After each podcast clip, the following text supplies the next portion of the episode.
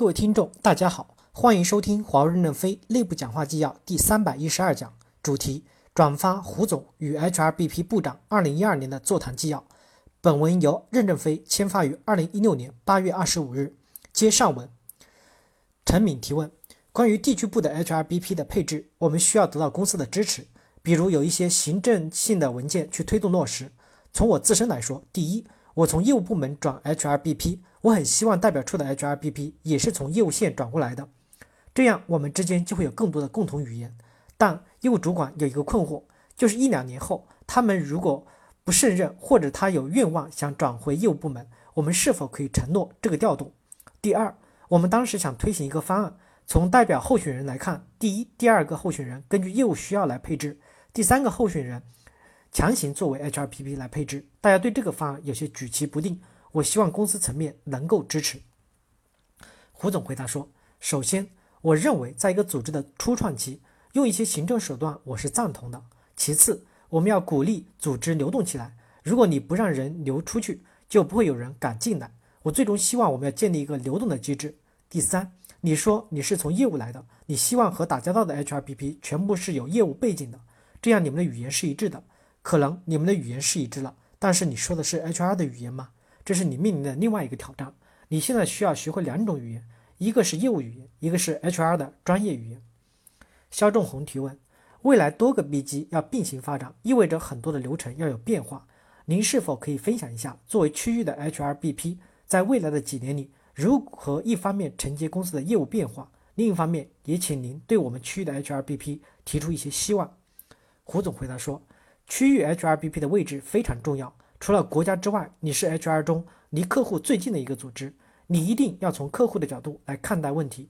不管华为组织怎么变，我作为一个客户，我愿意跟一个什么样的公司打交道？怎么样才能让我跟您做生意舒服？您做的就是一个桥梁，真正理解客户对我们的组织要求究竟是什么。组织能力是多维的，在不同的维度上，客户都有他的要求。再往里走，为客户提供服务、提供产品的一线团队，他们对我们的组织能力有什么要求？根据这些要求，结合公司的各项政策，形成你的人力资源管理思想，并通过大胆的尝试，创造性的去开展工作。肖光生提问：第一个是求助，终端在梳理延伸 COE 的时候，发现缺口比较大，希望公司人力资源管理部来统一考虑。第二个是是建议，未来三个 B 机的经营方式、薪酬模式、激励方式肯定不一样，公司人员在跨 B 机的流动的时候，其薪酬结构要有一个迅速的调整。这个制度和政策，我建议公司有一个提前的考虑，以避免成为人员在 B 级间调动的障碍。胡总回答说，COE 目前是由 CHR 来统一考虑的。另外，COE 也要和 HRBP 一样，要有更宽广、更系统化的视野。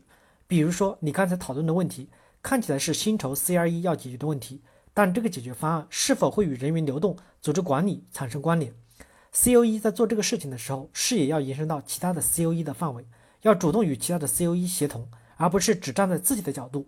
如果 COE 变成了烟囱式的管理，靠 HRBP 来把各个烟囱汇集到一起，这是一种非常低效的工作方式。江小梅提问：我有两个角色，一个是内服人力资源部部长，一个是全球行政后勤的 BPO。我比较纠结的是，我怎么样把行政组织能力建构在全球多个分散的体系里面。我们现在变成了公司的一条业务线，但它是非常分散的。胡总回答说：“区域自己要出行政人员，如果哪个地方没有饭吃，他自己不拿人出来吗？你要做的是两件事：一是制定行政服务标准，二是对照标准对每个区域的行政服务水平进行评估。”谢新平提问：“我们目前主要面临的安全问题有网络安全、信息安全和西欧的个人隐私法案的问题。”我们希望，无论是哪种安全问题，要符合当地的法规。这个涉及组织和制度建设问题，希望三个安全有统一的组织管理，并有相关的责任人。